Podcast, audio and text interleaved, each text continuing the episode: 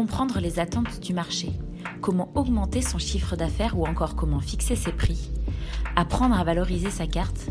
En tant que professionnel du secteur de l'hôtellerie-restauration, vous vous posez probablement mille questions sur ces sujets marketing.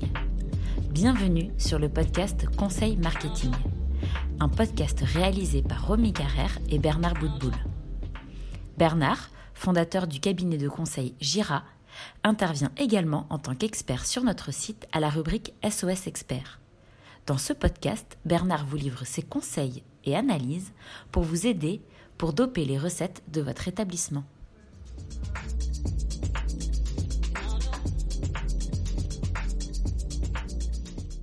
Dans ce nouvel épisode, Bernard nous livre son analyse sur le développement en franchise. Bernard, peux-tu déjà nous introduire un petit peu ce qu'est la franchise? La franchise est un moyen de développement euh, rapide pour une enseigne qui souhaite se dupliquer, aussi bien d'ailleurs en France qu'à l'international. Alors des variantes euh, existent, comme euh, la licence de marque, qui offre plus de liberté que le contrat de franchise, ou le contrat d'affiliation, qui est un contrat de franchise adapté sur certains points. Selon toi, quels sont les critères d'un concept qui réussira aujourd'hui son développement en franchise? Alors, mon avis est simple, c'est que le concept qui fonctionnera en franchise, il doit être d'abord simple à exécuter pour un franchisé. Il doit avoir des process très rigoureux et précis pour justement une exécution euh, facile. Il doit avoir, je parle du franchisé, la pleine confiance vis-à-vis de son franchiseur. Le franchiseur euh, doit euh, lui porter au franchisé une assistance euh, permanente concernant son concept, mais probablement d'autres disciplines de l'entreprise. Je pense notamment aux ressources humaines, à la finance, à la gestion ou au juridique. Et enfin, je dirais que le profil du franchisé a une importance capitale dans le succès du partenariat, car ne l'oublions pas, la franchise est un partenariat entre deux entreprises, le franchiseur et son franchisé. Donc, si je résume les critères d'un concept qui peuvent fonctionner euh, pour le développement en franchise, c'est un concept simple, avec des process rigoureux et évidemment une relation de confiance entre le franchisé et le franchiseur et tout ce que ça implique derrière. Mais alors, quand est-ce qu'on sait que son produit est mature pour se développer en franchise? Alors très franchement, quand le franchiseur l'aura testé, quand il l'aura exploité en propre au moins avec deux unités, et qu'il pourra produire de véritables comptes de résultats, ces comptes de résultats bien évidemment, puisqu'il aura exploité ces deux unités pendant une période assez longue pour produire, je le répète, des comptes de résultats. Le deuxième moment où l'on sait que l'on peut dupliquer, c'est quand les fréquentations montent.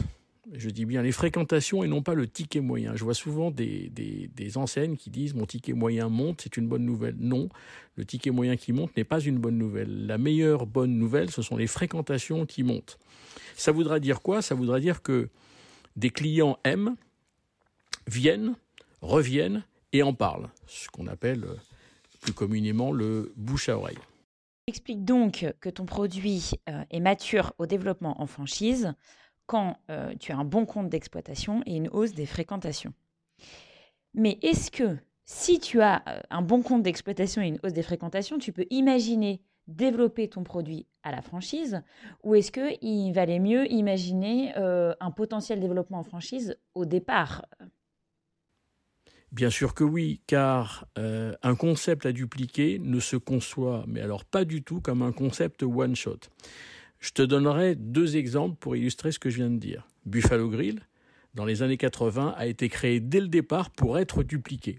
Il a fait marcher la photocopieuse euh, sur euh, plus de 300 points de vente.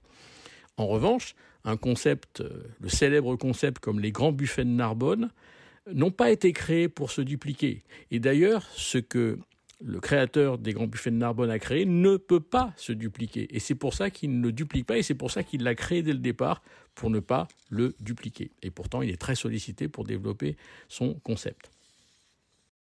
Pour se développer en franchise, tu expliques donc qu'il faut avoir pensé ce type de développement au départ, dès le départ du concept.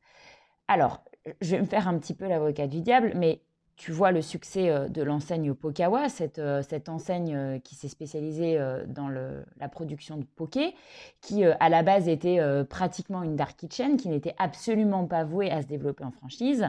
Finalement, ils y sont allés. ça fait quand même un carton, on les voit partout. donc comment tu expliques ça et quelles sont pour toi les raisons de leur succès? Il y a des nouvelles euh, générations d'entrepreneurs restaurateurs, je les appelle comme ça, qui, euh, au départ, ne souhaitent pas franchiser leur concept. Alors c'est le cas de Pokawa euh, et de nombreux d'ailleurs autres entrepreneurs qui sortent la plupart du temps des grandes écoles. Je pense notamment à HEC, Subdeco, école d'ingénieurs, école de commerce, etc. Et puis, le concept étant bien rodé et maîtrisé, vient le moment où euh, probablement euh, leurs associés, peut-être des financiers, leur demandent bah, d'accélérer le mouvement et de développer. Et la franchise euh, est à ma connaissance le seul moyen d'accélérer le développement en investissant moins, bah oui, puisqu'on ne développe pas en propre, mais en, en, investissement, en investissant autrement. Pourquoi autrement? Parce que le job de franchiseur est un nouveau job. C'est un job très différent que le job restaurateurs. les raisons du succès de Pokawa sont encore une fois euh, très claires. Euh, elles sont très simples. Ce sont des passionnés. Et je pense qu'aujourd'hui, euh, beaucoup de concepts, beaucoup de groupes nous ont montré que la passion, c'est le début de tout.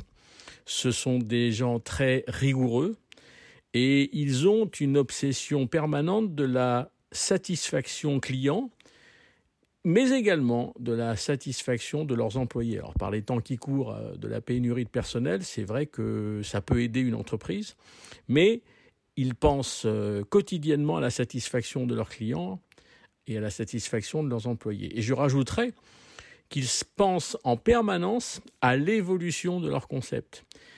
Aujourd'hui, euh, la remise en cause d'un concept, elle doit être permanente. Rien n'est jamais acquis, rien n'est jamais fini on ne peut pas s'endormir sur ses lauriers sous prétexte que mon concept fonctionne très bien depuis un an ou deux. C'est pas vrai. La remise en cause aujourd'hui doit être extrêmement euh, permanente.